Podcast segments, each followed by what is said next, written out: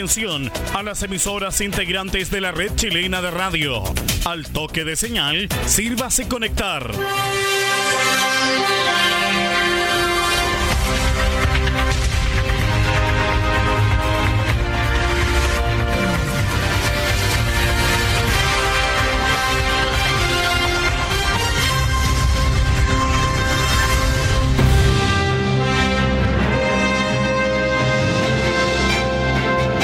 Hora de noticias desde el centro informativo de la red chilena de radio. Comenzamos RCI Noticias. Conectados con todo el país. Estas son las informaciones.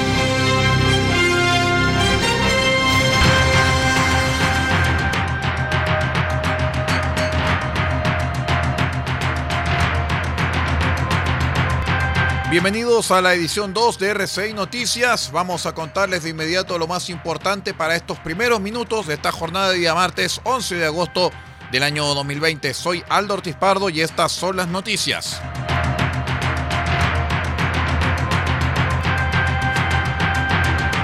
La Confederación Nacional de Dueños de Camiones sostuvo la tarde del lunes una reunión con el ministro del Interior, Víctor Pérez, debido a los hechos de violencia en la región de la Araucanía. El presidente del gremio, Juan Araya, descartó un paro de camioneros debido a la situación del país, pero es un llamado para frenar los hechos de violencia en la región de la Araucanía. Afirmó que con un paro no se termina el conflicto. Los camioneros debemos ser responsables con la ciudadanía. Araya afirmó que Pérez se comprometió a enviar la ley Barrios al Congreso para aumentar las penas cuando se queme un camión con, eh, con, personas en su interior, equiparándolo con el delito de incendio con resultado de muerte.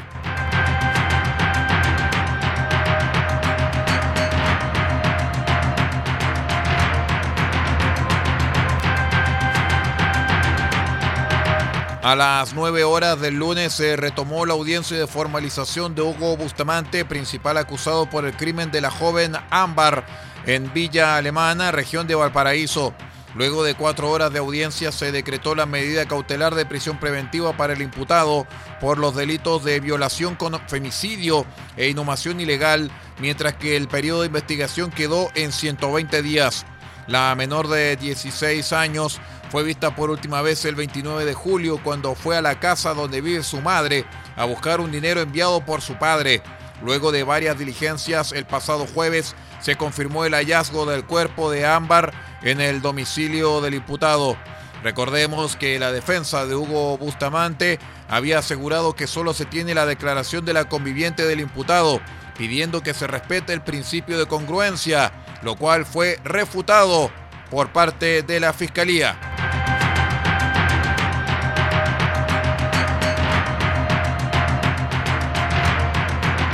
Corona Sociedad Anónima informó al mercado su decisión de acogerse a la ley 20.720, iniciando un proceso de reorganización judicial que busca enfrentar adecuada y ordenadamente sus compromisos financieros con sus acreedores. Informan que esta decisión voluntaria ha sido impulsada por sus accionistas ante las dificultades que ha enfrentado la compañía para operar con normalidad sus tiendas debido a la crisis relacionada con el COVID-19 y el estallido social del año pasado, esto con la consecuente baja en sus ventas. Añaden que en los hechos de octubre último, Corona sufrió una serie de ataques, robos y vandalismo en parte importante de sus tiendas, además de saqueos reiterados en 13 de ellas y el cierre temporal de algunas de estas instalaciones. Además, enfrentó la caída del consumo y experimentó intermitencias en sus operaciones por los actos de violencia. Como consecuencia de lo anterior, los ingresos de la compañía se vieron seriamente afectados, impactando negativamente en sus resultados en 2019. A pesar que en el primer bimestre de este año se observó un repunte en las ventas, la pandemia ocasionada por el COVID-19 obligó a Corona a cerrar sus tiendas a fines de marzo por razones sanitarias, lo que golpeó con intensidad el desempeño de la compañía.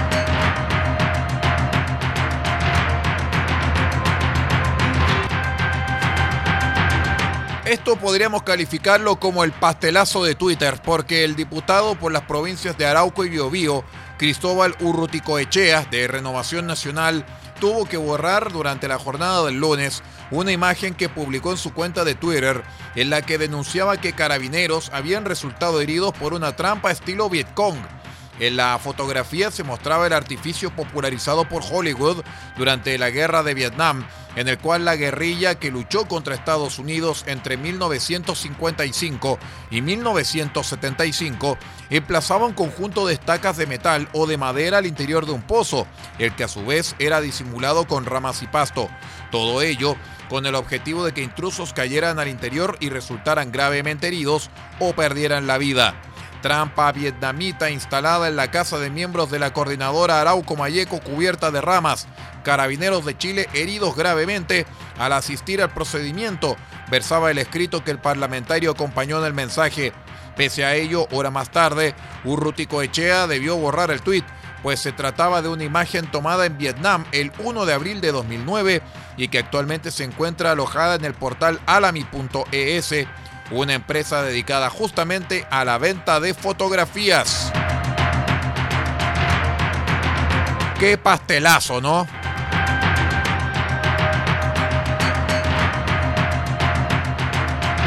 Le contamos en el acontecer internacional que el primer ministro libanés Hassan Diab anunció durante la jornada del lunes la disolución de su gabinete tras las sucesivas renuncias de miembros de su equipo como consecuencia de la mortífera explosión ocurrida en el puerto de Beirut, informó Al Jazeera.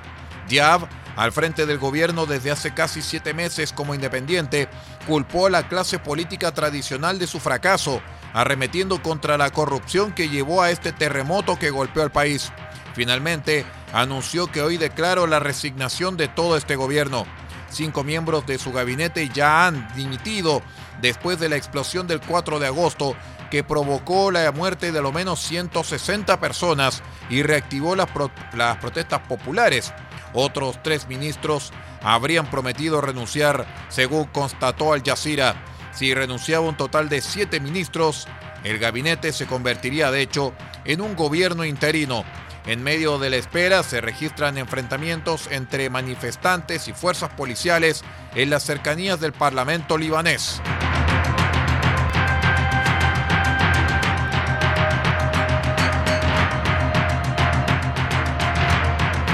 El presidente de los Estados Unidos, Donald Trump, dijo el lunes a periodistas que agentes del servicio secreto a cargo de su seguridad le dispararon a una persona aparentemente armada en el exterior de la Casa Blanca. Minutos antes, el presidente había sido sacado abruptamente de la rueda de prensa y agentes del servicio secreto vestidos con negro con rifles automáticos corrían por el césped al norte de la Casa Blanca. Trump reapareció poco después en la sala de prensa, donde los periodistas habían quedado confinados, y anunció que alguien había recibido un disparo afuera de la Casa Blanca. Los agentes del orden le dispararon a alguien. Parece ser el sospechoso, y el sospechoso está de camino al hospital, dijo Trump. El presidente dijo que no sabía nada sobre la identidad o los motivos del baleado, pero cuando se le preguntó si la persona estaba armada, respondió que por lo que tengo entendido, la respuesta es sí. Declaración pública. Los medios independientes atacameños agrupados en AMIA frente a los últimos episodios de noticias falsas en plena pandemia. Con suma consternación, estupor e indignación, los medios independientes que integran la agrupación de medios independientes de Atacama, AMIA, fuimos testigos de un grave y flagrante episodio de desinformación y noticias falsas que pudo revestir más que nefastas consecuencias para un servicio público, como lo es el Servicio de Salud Atacama, el que sirve de primera línea durante este tiempo de pandemia por el COVID-19. Debido a lo anteriormente expuesto, por el respeto a las leyes vigentes con lo que cada uno de nuestros integrantes se ha formado como medio de comunicación, por el respeto a la comunidad que sufre con esta pandemia y por sobre todas las cosas, por el honor y el servicio que dan a la sociedad nuestros trabajadores de la salud, es que nos vemos impelidos a alzar la voz y señalar lo siguiente. Primero, los medios independientes de Atacama, agrupados en AMIA, rechazamos de plano toda práctica que busque la desinformación de la población, amparados en excusas de información independiente o contrainformación, la que se sabe no es verificada ni contrastada y que solamente busca el provecho personal de quienes las emiten, asumiendo una posición de pírrica e irrisoria ventaja en una imaginaria batalla por la popularidad en las redes sociales. Segundo, por lo anterior, exigimos que las instituciones funcionen para poder castigar de una buena vez estas conductas irresponsables hechas por unos pocos, pero que causan daño a cientos de miles de habitantes que de buena fe son utilizados por estos pseudo medios de comunicación, pero que en realidad no pasan de ser meras fanpage de Facebook sin asidero ético alguno, quienes por la vía del sensacionalismo y la exacerbación de la ignorancia de muchos inventan verdaderas bombas informativas con el fin de provocar desconfianza, molestia y una ola de rumores por parte de quienes reciben esas falsas noticias. Tercero, esta ola de desconfianza, molestia y rumores también genera un más que cierto perjuicio contra los medios de comunicación que sí cumplen con los preceptos legales y éticos para informar, entretener y educar, lo que también se traduce en la pérdida del prestigio que a muchos les ha costado años de trabajo y esfuerzo el poder obtener, siendo incluso deslizado en otros comunicados de prensa la necesidad de ser tutelados por instituciones colegiadas producto de estas conductas aberrantes y reñidas con la verdad. Cuarto, es ahora el momento en que como medios de comunicación independientes debemos mostrar unidad en cuanto a rechazar como fuentes a todos aquellos que presentan información no confirmada, no verificada y que solamente busca causar daño mediante el sensacionalismo, la mentira y el uso de titulares rimbombantes para captar la atención de la ciudadanía. Más aún, cuando la inminencia de campañas políticas hace a muchos caer en la tentación de reclutar a verdaderos equipos de escritores de mentiras con tal de ganar los próximos comicios. Creemos que en tiempos de pandemia lo que más debemos resguardar es el derecho a una información responsable, con alto estándar ético, creíble y por sobre todo confiable. Firman el presente comunicado. Aldo Ortiz Pardo, presidente interino AMIA, R6 Medios de Copiapó. Hilda Valdivia Ardiles, vicepresidente AMIA, Radio HVA de Freirina. Marco Castillo Arriaza, secretario AMIA, Radio La Familia de Copiapó. Carlos Palma Villalón, tesorero AMIA, Radio Alternativa de Huasco. Suscriben el presente comunicado Radio Alternativa de Caldera, Radio Tropicalísima de Copiapó, Radio Yemás de Freirina, Radio Corporación de Copiapó, Radio Space.cl de Diego de Almagro, Caldera TV de Caldera y Radio Barquito FM de Chañaral.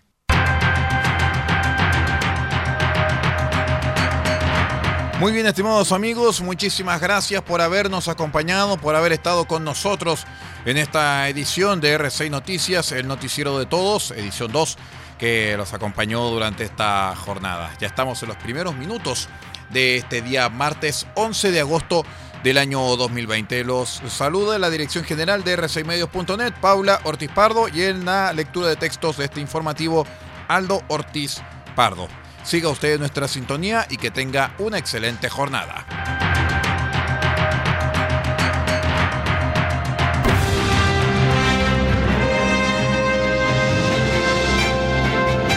Ha quedado completamente informado, pero sigamos generando noticias.